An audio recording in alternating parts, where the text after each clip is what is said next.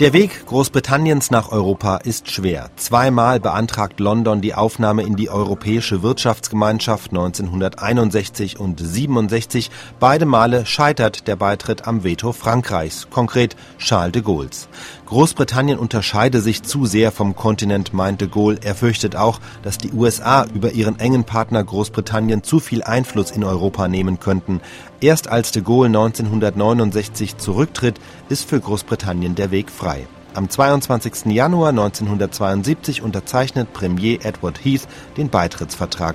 Aber die Gegner aus seinem eigenen Heimatland sind ebenfalls nach Brüssel gekommen und laden zur Gegenveranstaltung ein. Mittlerweile ist es 14.18 Uhr geworden, meine Damen und Herren, und in rund zwei ein Viertelstunden erhält die EWG Zuwachs. Durch die Unterschrift der Regierungschefs Großbritanniens, Dänemarks, Norwegens und Irlands unter ein in blaues Leder gebundenes und auf Büttenpapier mit rotem Rand gedrucktes Vertragswerk wird sie auf zehn Staaten erweitert.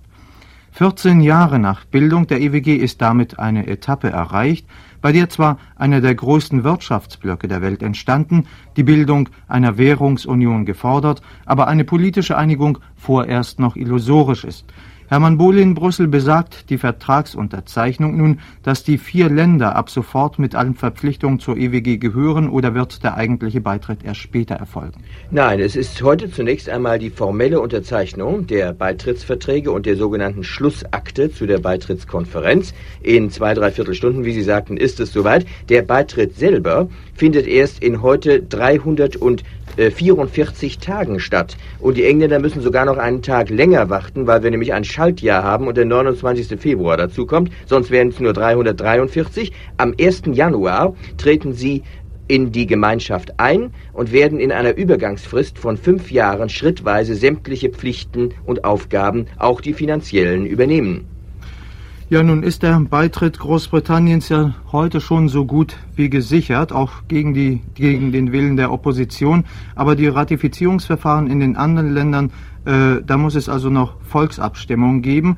Und noch bisher ist noch nicht abzusehen, ob da nicht die heutige Vertragsunterzeichnung ein gewisses Risiko birgt. Hat man nun von der äh, EWG-Opposition dieser Staaten einiges in Brüssel zu spüren bekommen. Ja, wir hatten heute Morgen um halb zwölf eine Pressekonferenz von 25 Anti-EWG-Leuten aus London und äh, die Herren hatten in das feinste Hotel von Brüssel ins Hilton eingeladen. Im 25. Stockwerk versammelten sich dann die 25 Herren. Es kamen aber nur zwölf Journalisten. Und zwar deshalb, weil der britische Botschafter bei der EWG die Eleganz und das Geschick besaß, genau um die gleiche Zeit eine Pressekonferenz anzusetzen. Und die Journalisten es denn doch spannender gefunden haben, dorthin zu gehen, weil sie dort vermutlich mehr erfahren konnten, als bei den Anti-EWG-Leuten, die außerordentlich munter sind und gewaltige Plakate haben. Auf auf einem dieser Plakate heißt es, die britische Regierungs GmbH macht Ausverkauf. No, no, nein. Und äh, sie werden wahrscheinlich nachher im Palais Egmont, wenn die Unterzeichnungszeremonie im Gange ist, hier auf der Straße demonstrieren. Nun, das Egmont-Palais bietet ja quasi die Gewährheit dafür, dass der Rahmen auch prunkvoll ist. Vielleicht können Sie uns dazu einiges sagen. Ja, also der Prunk befindet nicht hier im Unterzeichnungssaal statt. Der Unterzeichnungssaal ist inmitten dieses aus dem 16. Jahrhundert stammenden Gebäudes ein hochmoderner, mit Plastik äh, Wandbelag ausgestatteter Raum mit massenweisen Scheinwerfern. Hier, ich sitze in einem Glaskasten oberhalb des Raums und übersehe ihn also ganz genau. Auf rechts und links an den Wänden sind die Kameraleute aus der ganzen Welt gerade dabei, ihre Fernsehgeräte aufzubauen. In der unten, unten im Saal stehen auf jeder Seite je zwei Reihen orangefarbener Polstersessel und auf jedem dieser Polstersessel ist bereits der Name dessen verzeichnet, der dort um 4 Uhr Platz nehmen wird. Und hinter den zwei, jeweils zwei Reihen Polstersesseln zu beiden Seiten, in der Mitte ist ein Gang freigelassen, sieht man noch weitere drei Reihen mit Plastikstühlen. Da sitzen dann die etwas niederen Chargen.